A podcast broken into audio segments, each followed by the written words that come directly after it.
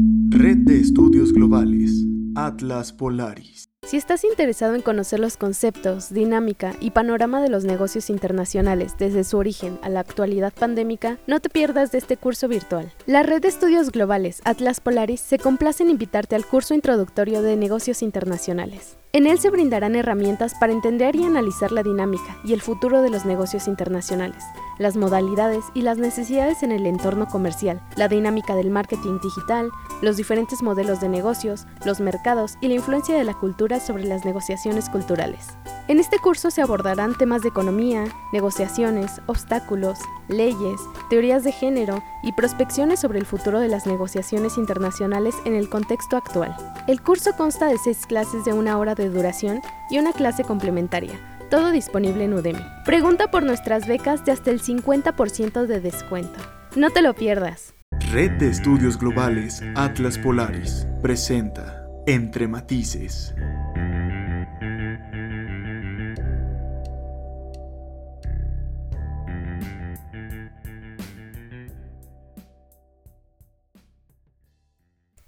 Bienvenidos a otro capítulo de Entre Matices. Mi nombre es Camila Barajas y mi compañero es César Efren.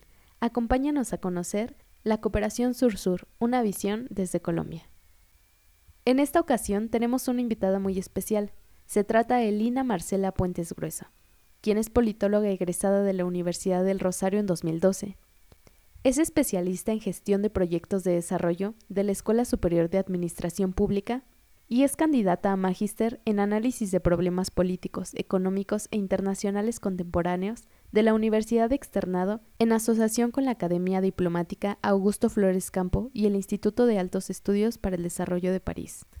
Desde hace cinco años trabaja en el ámbito de la cooperación sur-sur y triangular, donde se ha podido encargar del relacionamiento de Colombia con otros países del continente africano, América Latina, el Caribe y Asia. Uno de sus mayores intereses son los estudios afro-latinoamericanos y su contribución en el ámbito de la política exterior desde la visión de la diplomacia cultural. Bienvenida maestra, ¿cómo se encuentra? Bien. Perfecto, un gusto con colaborarles desde, desde Colombia. Muchas gracias. Muchísimas gracias, maestra. ¿Qué, ¿Qué prefiere, Lina o Marcela? Lina maestra Lina. Bienvenida, maestra Lina.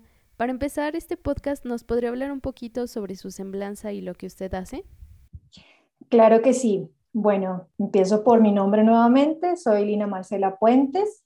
Actualmente me desempeño como asesora de la Coordinación de Cooperación Sur-Sur y Triangular en la Dirección de Cooperación Internacional de la Cancillería colombiana Mm, somos una, dirección que tiene sobre todo el lineamiento político eh, de la cooperación, ese punto de vista de la cooperación.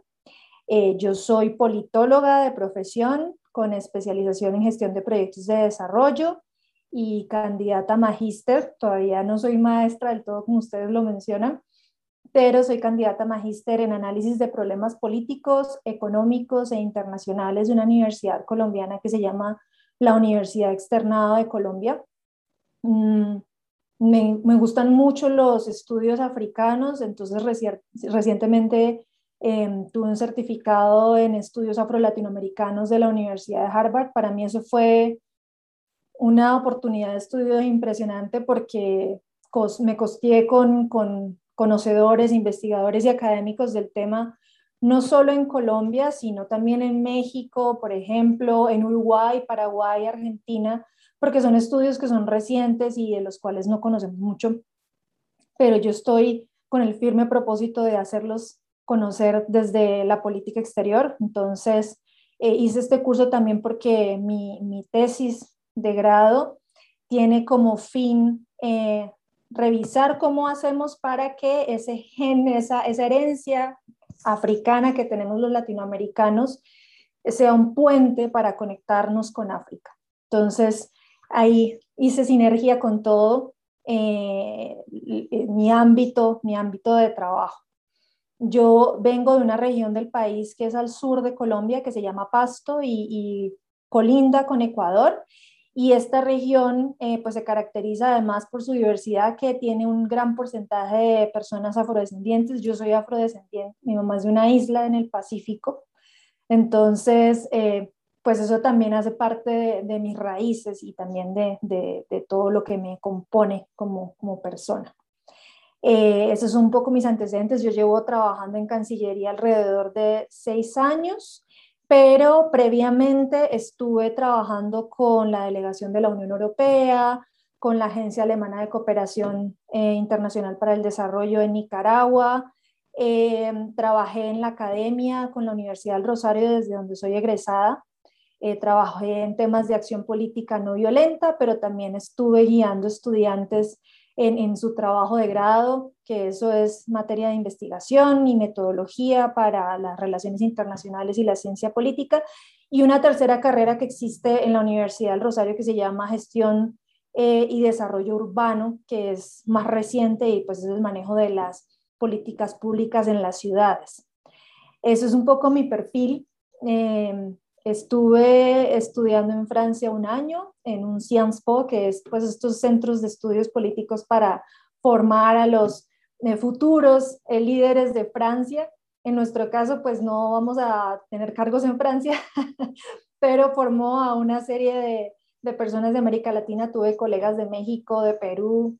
Eh, fue bastante interesante esa experiencia y pues invito siempre a todos los estudiantes a, poder tomarla cuando se les presente esa oportunidad. Y en Cooperación Sur-Sur estoy trabajando más o menos hace cinco años porque estuve en la línea de la asistencia oficial al desarrollo, que es otra visión distinta de la cooperación y es más en la, en la línea de lo norte-sur. La sur-sur es más horizontal y busca eh, fundarse en esa idea de la solidaridad y la colaboración entre países del mismo nivel de desarrollo o que tienen un menor nivel de desarrollo. Muchas gracias por compartirnos un poquito de su trayectoria. Y justamente se me hizo muy interesante esto de los estudios afro porque eh, hace poco retomamos el tema, igual aquí en el podcast, y nos dimos cuenta que pues realmente, eh, como usted menciona, son estudios muy nuevos pero qué padre que, que se haya podido certificar en, todo eso y también su, su, trayectoria es muy larga, muy interesante y, este, y pues se ve bastante joven. Gracias, procuraré seguir siendo joven porque eh, eso permite tener ese entusiasmo de seguir aprendiendo. Muy bien, entonces, si, si gusta, empezamos con, con las preguntas. Claro que sí. Este, bueno, la primera va un poco orientada a una reseña del vigésimo periodo de sesiones de Comité de Alto Nivel sobre la Cooperación Sur-Sur y la Secretaría Ejecutiva de la CEPAL. Y se menciona que pues más allá de únicamente lo capital, debe haber muchas otras cosas que priorizar antes de meternos únicamente con lo económico. Desde su perspectiva, ¿cuáles son los primeros puntos políticos a tratar para comenzar a fortalecer o a modificar las relaciones ya existentes en este tema o si exista algún otro tópico que usted considera necesario priorizar antes de, lo político, por ejemplo. Es que no se puede deslindar la cooperación de lo político porque la cooperación internacional, bien sea norte-sur u horizontal o triangular, responde a un instrumento de política exterior de los estados, pero también de las organizaciones multilaterales, ¿sí? Y de los diversos actores que hacen parte de ese ecosistema de la cooperación internacional. Entonces, la cooperación internacional, en, la cooperación internacional confluyen una serie de agendas que son de diferentes orígenes, ¿sí? Eh, pero que al fin y al cabo visibilizan esos intereses, esas prioridades eh, y esas acciones que tienen los estados como los actores centrales todavía, por más de que existan corrientes constructivas del conocimiento, ¿sí? Eh, reflejan esos intereses de los estados, pero al mismo tiempo de los, de los demás actores. Entonces, no se puede pensar una cooperación internacional deslindada de lo político, ¿sí? Y por esa razón siempre vamos a ver reflejados eh, ciertas pujas económicas, sociales, eh, que vienen precisamente de espacios como la CEPAL. Entonces, em, lo importante es lograr sinergias entre esas agendas y lograr eh, orientar esas diferentes posiciones para lograr eh, cumplir con metas de desarrollo, porque al fin y al cabo, además de las de las em, las posiciones políticas que hay, sabemos que la cooperación internacional, uno de sus, eh, de sus principios esenciales es lograr el desarrollo de todos, ¿no? Entonces, eh, lo que consideramos es mejor coordinemos esas agendas y esas diferentes posiciones, porque deben recordar que la agenda a nivel de la política internacional que eh, guía y orienta la cooperación es la Agenda 2030 para el Desarrollo Sostenible. Y con la Agenda 2030 tenemos 170 metas, 17 objetivos, ¿sí? Eh, en los cuales todos nos tenemos que poner de acuerdo para poder trabajar. Pero a la vez de esas 170 metas y 17 objetivos que tienen los 197 estados o más que hacen parte de este sistema de Naciones Unidas, están también las agendas eh, de política exterior de cada uno de los países que se supone que la idea es que esos, esas agendas sean, eh, estén construidas con base en estos objetivos de desarrollo sostenible y de alguna manera cada uno de los países vaya logrando esos objetivos, cada uno a su ritmo, porque sabemos que no tenemos igualdad en, en, términos de, de, desarrollo. ¿sí? Pero al mismo tiempo, dentro de esas agendas de política exterior nacionales, están las agendas locales porque hay países dentro de nuestra misma región en América Latina y Caribe que hay unos que tienen modelos eh, descentralizados, otros centralizados, y eso hace que haya una serie de pujas o demandas desde lo local. Por eso hablamos también de la localización, es decir, cómo desde los municipios, desde las entidades más pequeñas de la administración del Estado están demandando también eh, sus propias agendas para lograr el desarrollo. Entonces, claramente no es un tema deslindado de lo político, sino que es algo que se tiene que ver de manera holística. Y de alguna forma, dentro de eso de lo político, van a entrar demandas económicas, van a entrar demandas sociales, van a entrar nuevas demandas, como se les conoce, que es el cambio climático, el crecimiento verde, las ciudades sostenibles, las ciudades inteligentes, las movilidades eh, eh, más democráticas o, no sé, el transporte público mejorado y que reduzca el impacto de carbono, en fin, una serie de temas, ¿sí? que entran eh, dentro del mainstreaming, digámoslo así, de las corrientes principales de la agenda pues sí, sí son varios, varios proyectos que tienen ustedes ahí, varios temas que están tocando, eh, maestra Lina. Y una pregunta que se me hace también muy, muy interesante es, ¿cómo organizan, cómo lo jerarquizan? O sea, de estos de 17 objetivos de la Agenda 2030, ¿cómo ustedes dicen, ah, sabes que yo me quiero ir por el cuidado del agua? O eh, quisiera eh, irme por este otro, ¿no? O sea, ¿cómo en su visión, ustedes desde Colombia eh, lo pueden organizar para ir encaminando todos estos proyectos que tienen a concretarlo en uno sólido. Muchas gracias por tu pregunta, Efren. De hecho, Colombia es de los pocos países que está haciendo este piloto de reportar a, a, Naciones Unidas y al Programa de Naciones Unidas para el Desarrollo el cumplimiento de los objetivos de desarrollo sostenible a través de su Plan Nacional de Desarrollo. Es decir, es de los pocos países que alineó todas esas 170 metas y esos 17 eh, objetivos a su Plan Nacional de Desarrollo. ¿sí? Entonces, nuestro Plan Nacional de Desarrollo eh, tiene tres ejes fundamentales que en cada uno de ellos digamos, se, se, organiza o se clasifica los objetivos que le dan, le apuntan a ese gran objetivo nacional. Voy a poner un ejemplo de ellos, es, la equidad. Entonces, en materia de equidad, cuando hablamos de equidad, eh, que es un ejemplo muy grande, ¿sí? Eh, podemos encontrar el objetivo 5 de género. ¿sí? Y entonces, en equidad y género, entonces se desprenden todas las políticas del orden nacional que al mismo tiempo van a orientar las políticas del orden local en materia de equidad de género. Es decir, pues la, condición que tiene la mujer, ¿sí? Para acceder a cargos públicos, para tener igualdad de salarios y todo este tipo de trabajos que se hacen eh, en torno al objetivo 5 eh, de equidad de género. Pero hay que recordar que ese objetivo también eh, tiene en cuenta las comunidades LGBTI, ¿sí? Más, y eso también va a envolver todas las políticas que están eh, encaminadas a, mejorar las condiciones de vida y garantizar el bienestar de, de estas poblaciones. Entonces, eh, nosotros estamos haciendo ese trabajo y de hecho de la mano del PNU también se está trabajando en cómo financiar además, porque no solamente es alinear ¿sí? Los objetivos, eso suena súper lindo, qué maravilla. Nosotros estamos coordinados en sinergia con el, estamos en onda, pues, ¿sí? Pero no solamente eso, es también decir de dónde vamos a sacar la plata para todos los proyectos que vienen de, de, esos, de esos compromisos internacionales, ¿sí?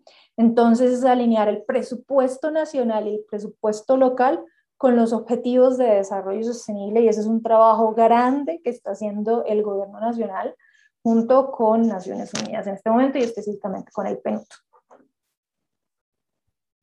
Está súper interesante cómo eh, se puede alinear eh, estos objetivos a, a, la planeación de un estado y yo creo que eso es lo ideal para poder ir trabajando, pero justamente no, no debemos quedarnos como en esta parte de qué bonito quedó en el papel, sino buscar las herramientas para poder lograr su cumplimiento.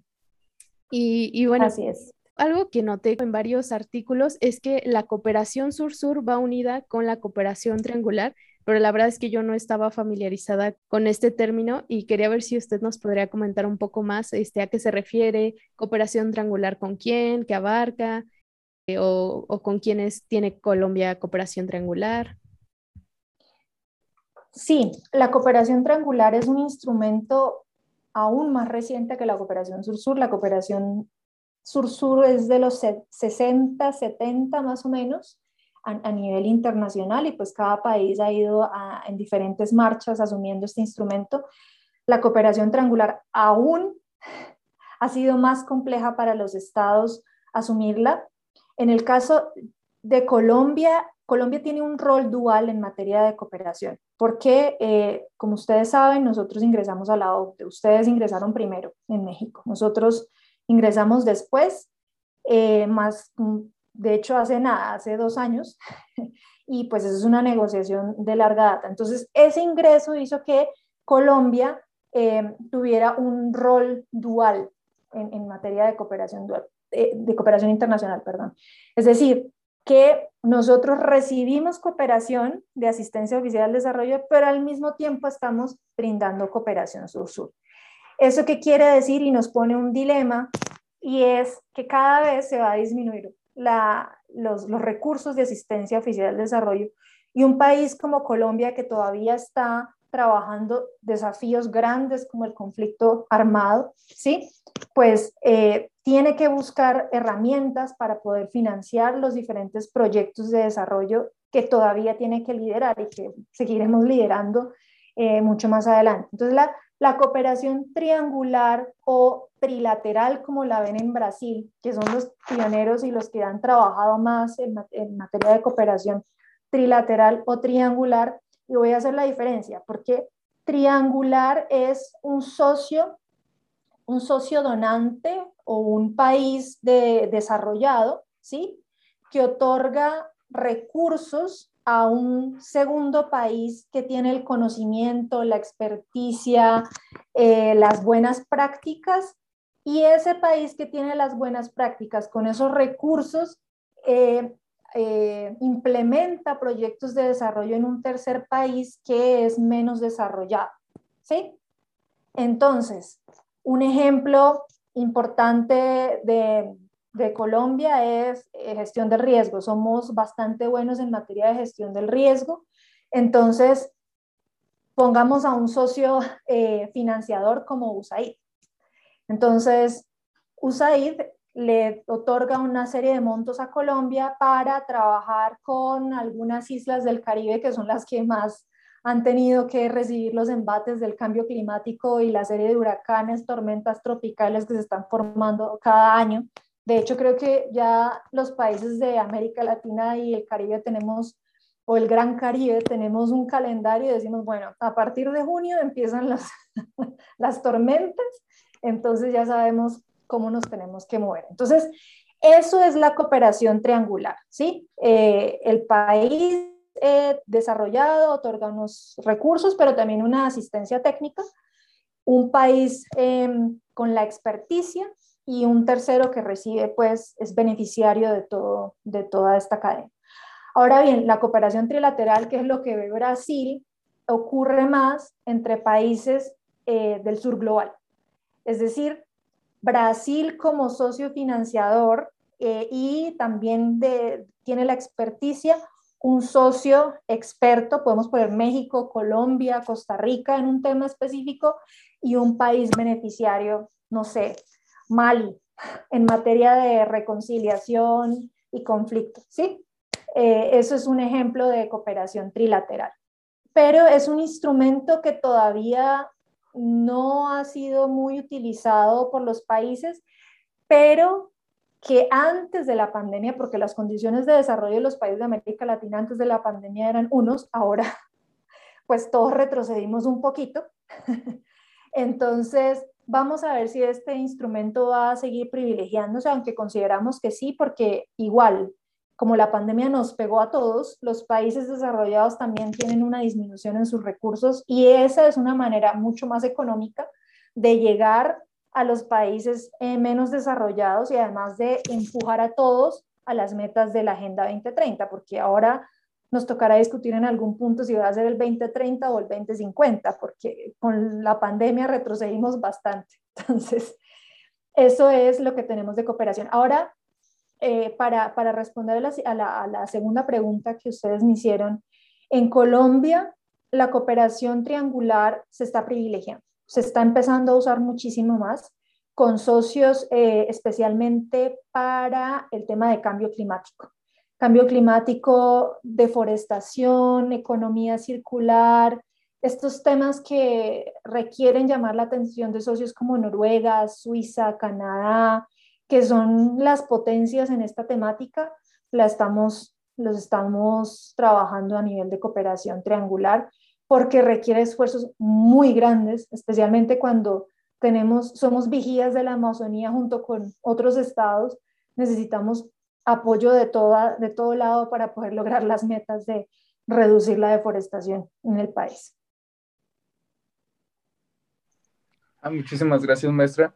Ah, de hecho, es otra de las preguntas que en materia de cooperación sur-sur o multilateral o hasta regional, ¿cómo Colombia fomenta este tipo de interacciones, este tipo de relaciones eh, ya de una manera más pragmática, ¿no? Y más del, sobre todo el lado del medio ambiente, que, como dice, pues ya, eh, pues la Agenda 2030 con este retraso que todos los países de América Latina y varios de África y Asia también hemos sufrido, ¿no? Por, por, decirlo de esta manera.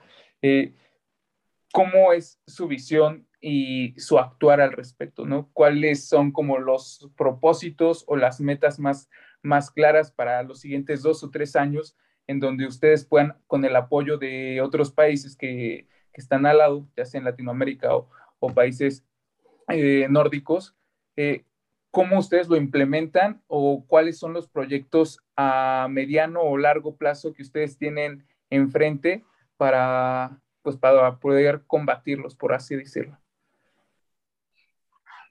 Bueno, eh, no sé si ustedes recuerdan que hace un año o dos, espero no estar fallando en memoria, se dieron una serie de incendios en, en Brasil, Bolivia, en la parte amazónica. Entonces, eh, de alguna forma, la actuación de Colombia frente a esto fue llamar al pacto de Leticia, es decir, llamar a una serie de países y sentarlos y decir, bueno, como ustedes dicen, pragmáticamente, ¿qué vamos a hacer? ¿Sí? Porque no podemos continuar con este tipo de actividades que se dan por diferentes causas de, no sé, incursión ilegal eh, comercial en la Amazonía, eh, no sé, cambio climático. Hay diferentes, eh, ¿cómo se dice?, acciones que han llevado a que haya deforestación en la Amazonía, al igual que empresas que van y cortan la madera sin ningún permiso, es decir, tantas posibilidades. Entonces, eh, Colombia promueve el Pacto de Leticia con, si mal no recuerdo, 13 puntos, 13 o 17 puntos específicos en donde sentaron a las entidades de eh, siete u ocho países eh, que colindan todos con la Amazonía y establecieron una serie de metas específicamente en materia de deforestación, pero también de fortalecimiento institucional, disculpen, de fortalecimiento institucional Em, porque una de las falencias que se vio en, su momento cuando se dieron estos incendios fue la capacidad de movilizar bomberos, ¿sí? De diferentes zonas y llegar a, apagar los incendios. Entonces, se demostró que hay falencias institucionales de los cuerpos de bomberos de los distintos países para llegar a, los puntos. Entonces, eh, una de las, de las, de las acciones que se están haciendo es formar mejor a estos bomberos, pero también buscar darles las herramientas para eh, que puedan actuar en ese sentido. Esto tiene que ir en sinergia con la organización del Tratado Amazónico, la OTCA, que también se crea hace muchos años precisamente con el fin de proteger la, la Amazonía. Entonces, eh, más allá de los compromisos políticos, la idea es aterrizar todos estos compromisos que se dieron en estos escenarios con acciones tanto de cooperación sur-sur como de cooperación norte-sur. Ahí, ahí sí hay que ser claros, porque no es suficiente la cooperación sur-sur. La cooperación sur-sur son buenas prácticas, intercambio de experiencias, eh, se sientan y hacen webinars en este momento. Antes habían intercambios de expertos, ¿sí? pero pues eso no es suficiente. Necesitamos también de eh, capacidad instalada con herramientas para, poder trabajar en, ese sentido. Hay que tener una en, cuenta algo adicional de parte de Colombia y es em, que la deforestación se da también eh, por cultivos ilícitos. Entonces, esto tiene que estar en sinergia no solamente con autoridades ambientales, ¿sí? que es lo que se procura en este, en este pacto de Leticia, sino también con autoridades eh, de las Fuerzas Armadas, ¿sí? Para que haya un monitoreo más permanente en la región, ¿sí? Porque hay una cuestión de seguridad de fondo. Entonces, eh, en nuestro caso, nosotros somos conscientes que hay un avance de, de, cultivos ilícitos y para eso no solamente hay, acciones de choque, sino también acciones de prevención.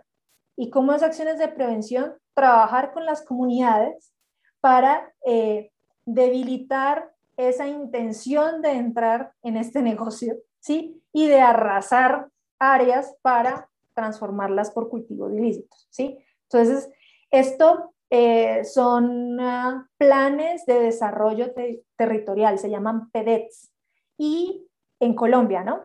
Y estos planes de ordenamiento territorial lo que buscan es centrarse en los territorios colombianos, que además los territorios de la Amazonía están altamente despoblados, entonces no hay manera de decir vamos a mandar a un grupo a vigilar porque son hectáreas y hectáreas y hectáreas infinitas hasta llegar al, a Brasil, hasta que llegas a la, a la frontera puedes pasar días caminando, ¿sí? Sino un mes completo, porque las dimensiones del país son tan grandes, ¿sí? Pero la intención de estos planes de ordenamiento territorial o PEDETs eh, y de desarrollo territorial, perdón, es precisamente desincentivar y prevenir, ¿sí? A las comunidades en un trabajo conjunto y sinérgico para que eh, no haya un atractivo económico frente a esto, sino que diga, eh, las comunidades digan, bueno, tengo oportunidades económicas en otros aspectos como la agricultura familiar, ¿sí? Eh, el turismo sostenible, porque son regiones muy bellas, ¿sí? y ahora pues que también está de moda en nuestras, nuestra generación conocer lugares y nos, es más fácil movilizarnos, entonces pues nosotros queremos irnos a ausentar del mundo en, no sé, en la Amazonía. Entonces, eh, esa es otra de las oportunidades que se están explorando en Colombia, pero también se está trabajando este tema con Perú, con Bolivia, con Brasil, con Guyana, ¿sí? Porque pues son todos los países que están alrededor de tremendo pulmón del mundo justo como usted mencionaba al inicio del podcast, como a veces no se puede separar un tópico del otro y van unidos y tanto la política, la economía, la cultura, de, la educación también para fomentar que, que pues no, no nos vayamos por este lado del, del cultivo de otro tipo de, de plantas, de como pues todo influye, ¿no? Y, y debe irse trabajando todos más bien juntos. Y algo que me llevó a pensar esto es que, pues justamente tocando el tema de, de, la Amazonía, yo he sabido que existen tribus que se dedican específicamente a esto, a cuidar, pues no, no solo como de, ah, sí, la naturaleza, sino mm, pues más allá que van desde lo espiritual, lo que realmente representa pues todo esto. Y quería saber si, si usted sabe como algún tipo de cooperación sur-sur que no vaya como tanto desde lo institucional, sino más bien como de las, de las pequeñas comunidades que busquen aliarse entre ellas para, para crear otro tipo de apoyo que a lo mejor no va como en estricto sentido de cooperación sur-sur como a lo mejor lo conocemos, sino eh, pues que, que, las mismas comunidades se organizan entre ellas, por ejemplo. Sí, la, de hecho la noción del territorio para los indígenas es completamente diferente, igual que para los afrodescendientes. La idea de frontera o de división de países para los indígenas no existe, porque hay territorios que eh, pues comprenden varios países y son de la misma comunidad indígena. Entonces, para ellos la cooperación sur-sur ya es normal, porque, y está absolutamente naturalizada, porque para, para una, una, una indígena de la Amazonía no existe Brasil, no existe Colombia, no existe Perú, existe la Amazonía, ¿sí? Y ese es su territorio. Y dentro de su cosmovisión, pues ese espacio les pertenece y deben protegerlo y cuidarlo, ¿sí? Entonces, sí hay eh, colaboraciones entre indígenas y entre, entre pueblos que eh, busca proteger este escenario desde, no sé, eh, encuentros culturales entre ellos, eh, rituales religiosos, sí, entre ellos, pero eh, en sí no se institucionalizan dentro de la arquitectura de cooperación que tenemos en Occidente, que es la que nosotros tenemos. Por más de que seamos latinoamericanos y descendientes de lo que sea, nuestra estructura mental es Occidente. Entonces, Claramente entre ellos sí existen colaboraciones, igual que lo existe, y lo, y lo vuelvo a repetir, con, con los, los, afrodescendientes, por ejemplo, en la frontera en Ecuador y Colombia. Ellos pasan y ellos no están pensando es que tengo que sacar un pasaporte y un permiso para, no, es que ahí está mi primo. Entonces, yo paso. Sí, yo paso y al otro lado pues está el resto de, de, de mi gente. ¿Sí? Y se dan colaboraciones, no en ese sentido de, protección de, los bosques, ¿sí? Eh, pero sí se da una economía que es mucho más amable con el medio ambiente. Eso es, lo, lo, chévere de, estas comunidades, que en sí, eh, pues tienen modelos de economía que son muchísimo más amables con el medio ambiente, diferente a lo que promovemos en, Occidente, que es un cambio climático con acciones bastante pequeñas. ¿Sí? Entonces, eh, sí, sí existe esta colaboración para tu respuesta. Muchas gracias, maestra. Eh, bueno, voy a cambiar un poquitito el, el, tema. Y bueno, en un periodo más reciente, considerando las, las actuales condiciones salubres, educativas y económicas de América Latina, eh, sobre todo en este momento de pandemia, ¿ha habido o existe actualmente alguna implementación política o económica eh, por parte del gobierno de Colombia en específico para el apoyo regional eh, para países que no tengan los mismos recursos que, Colombia, con el fin de combatir esta pandemia, como suministros, vacunas, médicos, cubrebocas, más o menos como cómo actuaron ustedes en todo este contexto de casi 18 meses que ya vamos para los, los dos años. Sí, eso, eso que tú mencionas es súper importante y creo que todos los países actuamos en la medida de nuestras posibilidades y también de nuestras regulaciones internas, porque uno de los, de los desafíos de la pandemia en materia de salubridad es que hay unas regulaciones muy estrictas al interior de los países para mover medicamentos, para mover, mover personal médico. Colombia tiene un régimen de salud muy estricto que no permite la salida y entrada de medicamentos fácilmente. Eso ahí sí tú ves efectiva la burocracia. es la consulta de la consulta de la consulta de la hasta que llega el pedido es como un gran proceso. Pero eh, en lo que sí nosotros nos fundamos fue en colaboración de asistencia humanitaria eh, financiera, porque es lo más rápido que podíamos hacer para, para atender la pandemia en su momento. Eh, y lo hicimos a través de COVAX, que es un mecanismo multilateral, pues que buscaba precisamente ese, o busca ese, esa distribución equitativa de vacunas para los países que no tenemos esa capacidad de acceder fácilmente a vacunas. Entonces lo hicimos a través de COVAX y las negociaciones a, través de este mecanismo fue eh, bastante intensa. Eh, nosotros no hicimos donaciones de medicamentos porque la regulación colombiana no lo permite.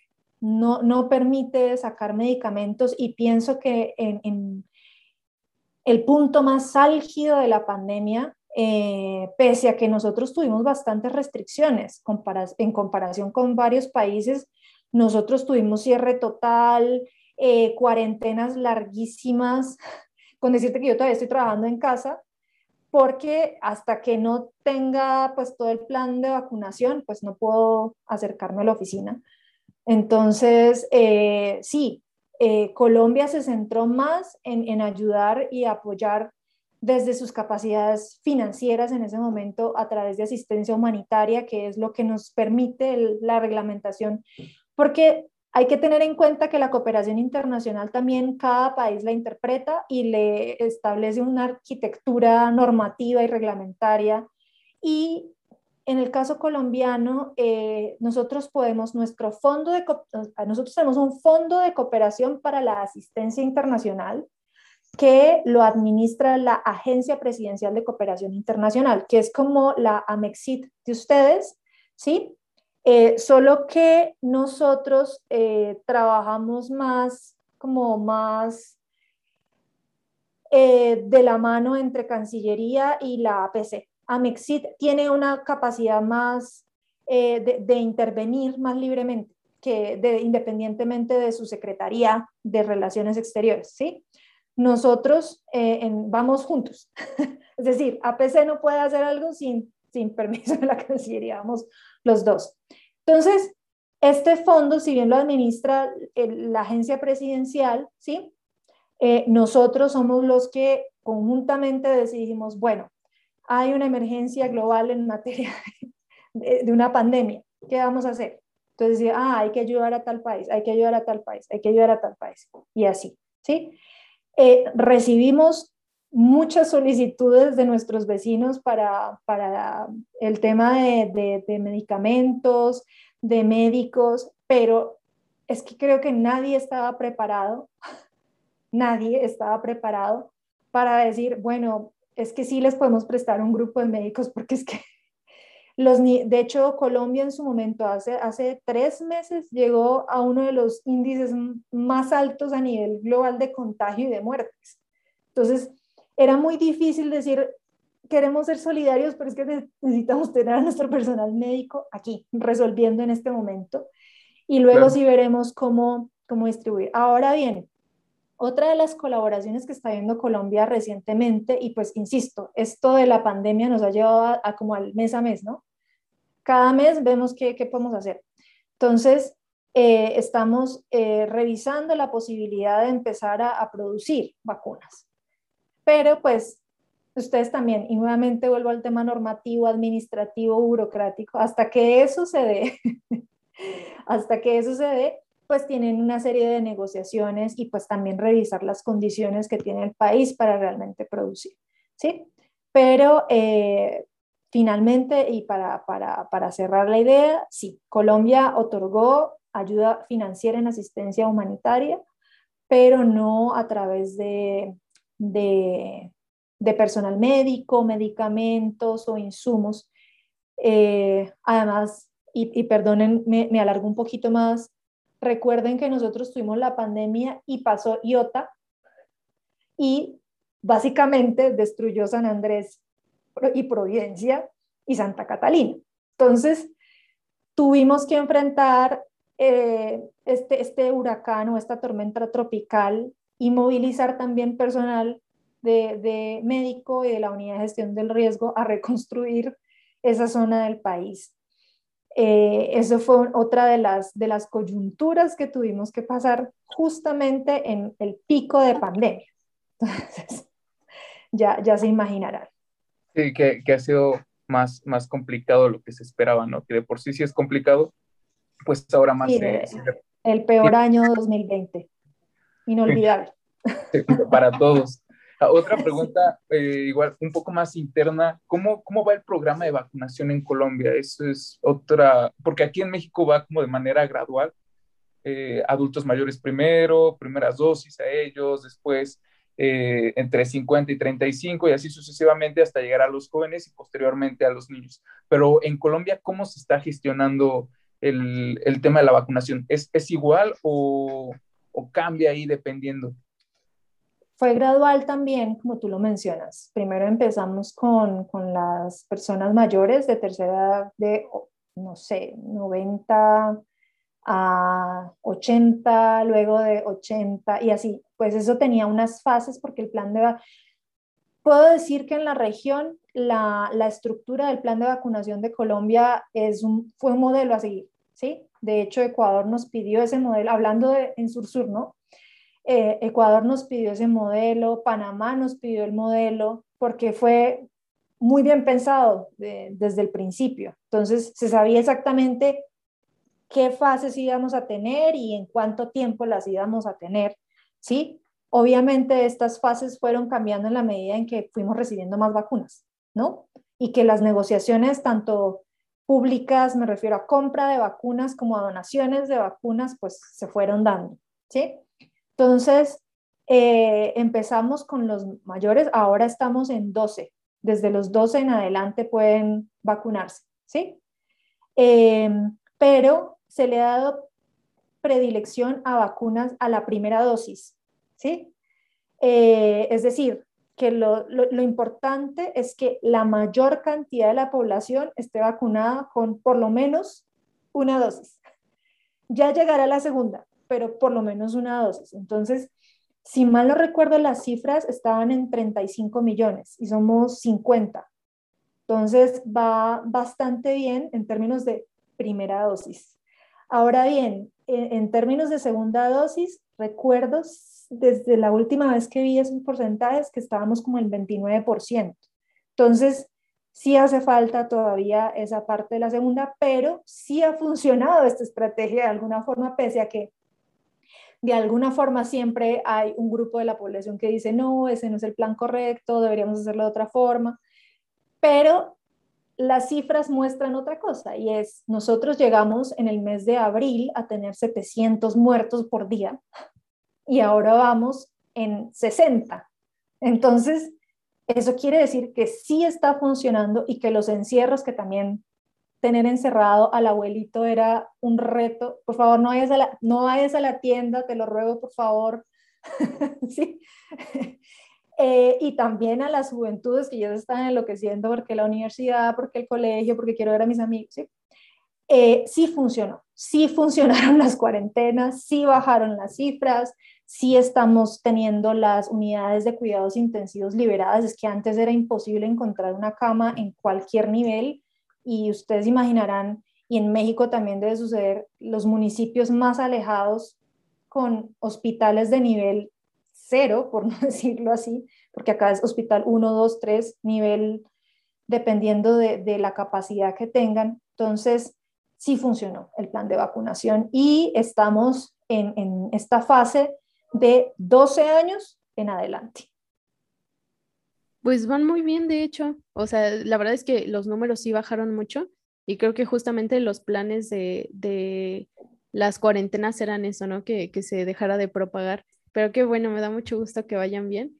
Y, y sí, concuerdo mucho con que eso de, de los eh, adultos mayores era dificilísimo mantener a mi abuelita aquí en casa. Eh, ya se quería ir a misa, la primera dosis y yo ya no la volví a ver. Exactamente. Pero bueno, este, siguiendo también con, con, las demás preguntas, también eh, fueron varias coyunturas en, en, estos meses y bueno, entiendo que hubo eh, revueltas sociales por parte de, de, la población. ¿Usted ha notado que haya alentado o haya cambiado un poco el rumbo de la cooperación sur-sur o triangular o también eh, que haya este, pues afectado un poco con la distribución de vacunas o también con, con el hecho de que la gente sale a protestar o ha habido pues algunos cambios en eso? No mucho, en materia de cooperación sur-sur no mucho. Lo que yo les comenté, la cooperación sur-sur eh, se centra en intercambio de experiencias, de buenas prácticas, ¿sí? Que haya cambiado es más bien en la prioridad de los problemas, es decir, los desafíos de desarrollo cambiaron. Y por eso les decía que no sé si la agenda va a ser 2030 o 2050 y le van a adicionar unos cuantos más objetivos o metas. Porque salud, que era un tema que se daba por sentado, pues que habían enfermedades que ya estaban controladas, que sí habían una serie de brotes de dengue, de chikungunya, zika, lo que fuera, ¿sí? Pero nunca a nivel global. Entonces, salud es uno de esos de desarrollo que subió. Me refiero a que ahora se demanda mucho más y que los países están buscando intercambiar lo que estamos hablando aquí entre ustedes, el plan de vacunación que tuvo tal país, entonces el otro país quiere tenerlo y eso lo demanda. Entonces, se van a generar proyectos en materia de planes de vacunación. Otros proyectos que van a surgir y que vamos a ver cada vez más es fortalecimiento de los sistemas de salud en América Latina, porque lo que nos dimos cuenta es que todos están fallando independientemente si se manejen completamente público, público-privado, completamente privado, cambiaron y, tienen que mejorarse porque no sabemos cuándo vuelva a suceder, porque desde que haya uno quiere decir que se puede volver a repetir este evento y pues tenemos que estar preparados. Otro tema importante fue la garantía de la seguridad alimentaria. ¿Qué pasa cuando hay una pandemia y quienes producen también no pueden salir a producir. Entonces, toca tener planes de contingencia y también recurrir a la innovación y la tecnología y este es otro que está surgiendo. Innovación y tecnología en América Latina, por ejemplo, era uno de los rubros o de los sectores que se dejaba siempre de lado, como, uy, sí, vamos a financiar en algún momento la investigación de este tema, ¿sí? Ahora es como, metámosle mejores presupuestos a los ministerios de ciencia y tecnología o lo que haga sus veces en cada uno de los países para que potenciemos investigaciones que vayan encaminados a proteger a la población de nuevos brotes de cualquier cosa, porque ahora yo creo que, perdón, creo que todos estamos en alerta cada vez que surge un nuevo virus, ¿sí? En donde sea, ya todo el mundo está súper prevenido de lo que suceda. Eh, pero pues para eso existe la colaboración y para eso, eh, para eso existen los lazos sur-sur, para poder empezar a movilizar esa información rápidamente y lograr tejer redes que permitan actuar de manera inmediata a nivel global. Entonces, ese es otro de los grandes desafíos que vamos a ver más fuerte. Y al mismo tiempo, cambio climático también fue otro de los ganadores, digámoslo así, en, en materia de desarrollo porque mm, creámoslo o no, se considera que una de las razones por las cuales se produce la pandemia se, multiplica es precisamente por cambio climático. Y eso hace que, por lo menos en, en los grandes foros, ya se empiece a, a, hablar este tema más seriamente, porque antes se hablaba así, ha venido en incremento desde el 92 Río y toda la cosa y han venido diciendo, vengan que va a haber cambios y, alteraciones por eh, la cantidad de recursos que estamos consumiendo, cómo estamos tratando, pero ahora sí, los líderes cada vez más están poniendo dentro de sus agendas cambio climático como una prioridad, ¿sí? Una prioridad que va acompañada de la ciencia y la tecnología, de la salud y de un consumo más responsable. Entonces, eh, esos son los temas que ustedes van a empezar a ver en la cooperación sur-sur cada vez más y que eh, pues nos va a llevar a, generar redes mucho más, más fuertes y sobre todo con presupuesto, porque no hay ninguna acción de desarrollo sin presupuestos. Entonces, eh, pienso que esos son los ganadores después de, de, la pandemia. Como dicen, de todo malo siempre sale algo bueno. Entonces, eso es lo que esperamos en la cooperación sur-sur. Claro, aquí en México tenemos ese, dicho que, dice que de lo perdido lo ganado, ¿no? Y creo que sí podemos ver estas áreas de oportunidad que, cada vez llegan a ser un poquito más grandes, pero ya sabemos a dónde enfocar estos, estos proyectos, estas acciones que, pues que así como México, supongo que también Colombia las ha de tener. Eh, otra pregunta eh, puede ser un poquito disruptiva, por así decirlo.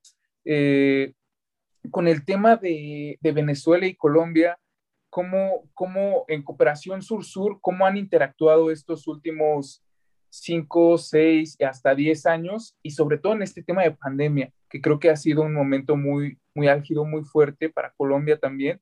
Eh, se sabe que Colombia les abre puertas, que son bien recibidos. ¿Ustedes cómo, cómo lo pueden ver desde la parte del gobierno ahí en Colombia? Pues tú lo has dicho muy bien, la, posición de Colombia ha sido de colaboración para los ciudadanos venezolanos y una de las, hablando de, innovación en materia migratoria, creamos un estatuto temporal para recibir a las personas, los migrantes provenientes de Venezuela y ese estatuto temporal estuvo acompañado con un cambio en la arquitectura institucional, es decir, Colombia tuvo que adaptarse institucionalmente, no solo para decirle, ay, venga, sí, entre y aquí está su pase para poder trabajar, para vivir, para tener acceso al ministerio, sino que además tuvo que, que formar a esas entidades para atender a población migrante, ¿sí? Porque no solamente es el ingreso y eso es lo que en, muchos países ha sucedido y que tenemos las buenas prácticas, de hecho, de los países europeos y que no todos los han recibido igual, ¿no? Hay unos países europeos que han sido receptores por muchos años, ¿sí? Pero que tienen políticas bastante fuertes y casi que de no te quedes, ¿sí? Pero en, en, el caso colombiano, y por eso queremos, pues obviamente con, con sus posibilidades de perfeccionar, ¿sí?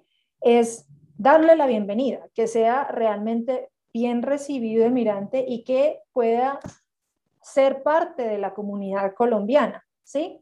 Eh, y que puedan hacer su vida aquí. Esa es la idea, porque pues a nivel de los diálogos políticos no sabemos, y de hecho en este momento las negociaciones están allá, no sabemos cuánto tiempo duren esas negociaciones. Nosotros conocemos bien lo que es una negociación larga, una negociación muy larga. Entonces, eh, en la medida en que pues, las negociaciones se den allá, de todas maneras hay que ir a lo pragmático y es reconocer que hay una serie de migraciones fuertes en, en, en América Latina y que tenemos que tener una posición de acogida, ¿sí? Ahora bien, también hemos tenido que enfrentar desafíos como aquellos migrantes que llegan enfermos, aquellos migrantes que son niños y que llegan solos.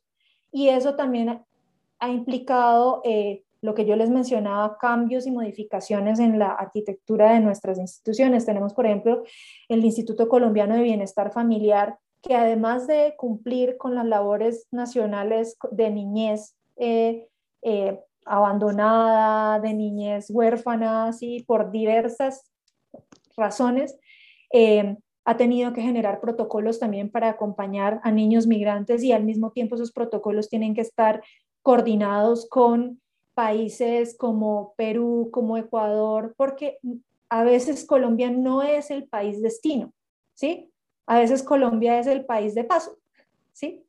Y en ese paso es que a veces los niños son los que pierden a sus padres y entonces hay que eh, volver a generar redes y encontrar a los abuelos que viven en tal parte, ¿sí? Entonces, yo creo que esos son el tipo de cosas que a veces no se piensan cuando se habla de migración. Es como hay una serie de personas y de talento humano que tiene que estar detrás para poder atender a la población migrante tan fuerte que básicamente hay que generar profesionales de inmigración. Y eso toma mucho tiempo, ¿sí? Eso no es de un año, sino que hay que generar toda una generación de profesionales en, materia de migración en todos los ámbitos. Y pues bueno, ahí fue con, con la interrupción. No se preocupe. A nada de cerrar, maestra. Disculpe que nos hayamos extendido un poquito y, sobre todo las preguntas también. Muchas gracias por contestarlo. Tenemos unas dos preguntas más y con eso cerraríamos el, episodio del día de hoy. Su participación, muchísimas gracias también. Eh, eh, en el tema juvenil, Colombia y la cooperación sur-sur, ¿cómo trabaja? he visto o, eh, o se sabe que también hay como esta, esta alianza del Pacífico que promueve la cooperación entre, entre los cuatro países, Perú, Colombia, Chile, México. ¿Hay algunos proyectos que Colombia esté gestionando, que tenga en mente o en la mira para poder eh, incluir desde una temprana edad a los jóvenes y sobre todo este campo de la innovación y la tecnología que está dando un revuelo sobre todo en, en América Latina eh, para poderlos integrar también a la cooperación sur-sur? Sí, bueno, en materia de Alianza Pacífico no he estado muy involucrada del todo, pero sí conozco que está el programa de voluntariado juvenil, que ya es una institución de la Alianza del Pacífico desde su creación y que busca promover eh, el, intercambio, el intercambio de jóvenes em, para focalizarlos en trabajo social, ¿sí? No, no necesariamente de de trabajo académico, porque eso sí existe también en materia de becas entre los países, ¿sí? Pero también está el voluntariado juvenil, que es más utilizar todo ese potencial que tienen los jóvenes para llevarlos a comunidades más apartadas de cada uno de los países y vivir esa experiencia de lo que es eh, impulsar jóvenes que tienen menos capacidad, sí, menos capacidades eh, para, lograr acceder a la educación, a servicios públicos, eh, que tienen condiciones familiares difíciles, ¿sí? que el mismo territorio hace que las condiciones de movilidad sean aún más complejas. En el caso colombiano, la geografía colombiana es realmente un desafío porque los Andes pues eh, sí, hay montañas y en cada, lo que ustedes dicen de las lluvias, aquí llueve y se va medio país. Entonces hay que volver a construir, ¿sí? Entonces eso se ha promovido con, con el voluntariado juvenil, pero también me ha parecido muy interesante en los momentos en que he tenido que encargarme de la Alianza del Pacífico, el tema de las becas, porque no solamente hay becarios de los países de la Alianza del Pacífico entre nosotros, sino que se han abierto las puertas para que países asociados, porque ustedes saben que hay 59 países observadores, también ofrezcan eh, a este hub, que es estos países de América Latina, otro tipo de becas y podamos ir a Hungría, por ejemplo. Entonces, eh, uno puede tener intercambios en este país, ¿sí? Eh, no son muchos, pero eso, eso ya es un precedente, que, nos, que nuestros becarios de, Chile, Perú, México, Colombia puedan ir y venir y, en diferentes carreras. En el caso de Canadá, por ejemplo, también tiene una oferta de becas bastante interesante para, para nuestros países. Eh, entonces, sí, estamos eh, trabajando bastante fuerte por el y creo que es uno de los programas más fuertes de la Alianza del Pacífico. La movilidad estudiantil es, uno de sus proyectos y programas bandera en diferentes temas, ¿no? Em, iba a mencionarles algo. Ah, sí. En este momento ustedes saben que Colombia tiene la, presidencia pro tempore de la Alianza del Pacífico, entonces la responsabilidad es, mayor. Eh, y pues tengo entendido que uno de los programas banderas es el tema Sacúdete, que es un programa en materia de ciencia y tecnología, pero también para la promoción del deporte para los, para los jóvenes de la Alianza del Pacífico. Ese es, ese es de los proyectos que conozco. gracias. Hasta luego. Chao, chao. Bye. Red de Estudios Globales, Atlas Polaris.